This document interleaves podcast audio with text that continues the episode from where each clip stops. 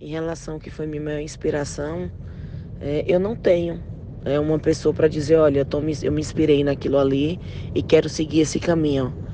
É, mas minha maior inspiração para não desistir foram as barreiras que eu encontrei.